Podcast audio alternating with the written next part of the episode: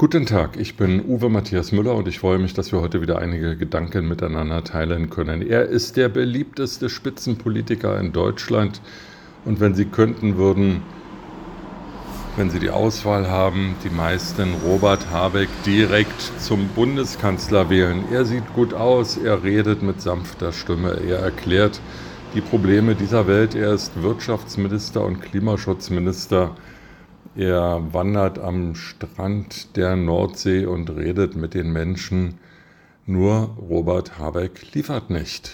Es ist mir eigentlich gar nicht so richtig klar, warum so viele Robert Habeck zum Bundeskanzler haben wollen, weil anders als Angela Merkel und Olaf Scholz ist er nicht. Er handelt eben einfach nicht. Beispiel der Deal, den er eingefädelt hat mit den Kataris. Die sollten Flüssigöl liefern. In Deutschland sollten Flüssigölterminals installiert werden und so die Gaslücke geschlossen werden, die entstanden ist, weil das Russland Wladimir Putins nicht mehr genügend Gas nach Deutschland liefert. Nur die Terminals stehen nicht und die Kataris, die im Übrigen eh mit Russland verbündet sind, liefern auch kein Flüssiggas. Also mal wieder ist Robert Habeck Erklär- und Ankündigungsminister, aber eben nicht Lieferminister. Und so ist es auch mit vielen anderen Dingen.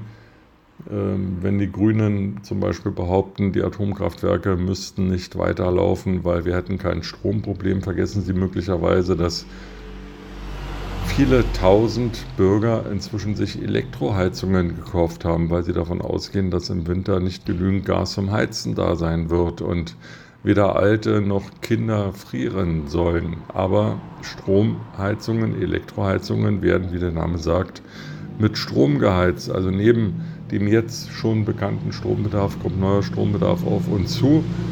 Und so wie es richtig ist, dass äh, die Gaswerke, die wir haben, 15 Prozent zu 15 Prozent auch den Strom abdecken. So decken die bisher noch laufenden drei Atomkraftwerke und die drei, die gerade stillgelegt wurden, eben auch in erheblichem Maße den Strombedarf in Deutschland ab.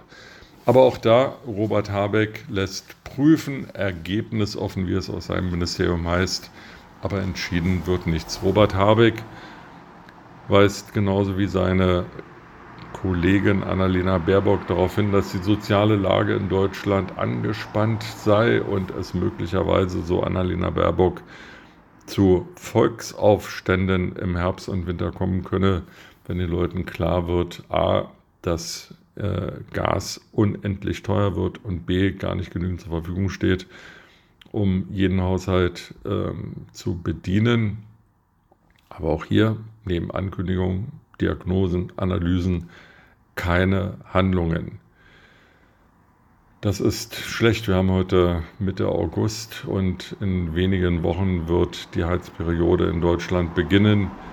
In einer Situation, in der wir nicht genau wissen, wie viel Energie da sein wird. Dazu kommt, dass es ja nicht nur um das Heizen von Privatwohnungen geht, es geht auch darum, die Industrie am Laufen zu halten, die Stelle der Bauern weiter mit Energie zu versorgen. All das ist absolut notwendig, um unser Überleben zu vernünftigen Preisen zu sichern. Und deswegen wäre es eben auch nötig, dass Herr Habeck nicht nur erklärt und analysiert, sondern auch handelt. Das tut er aber nicht.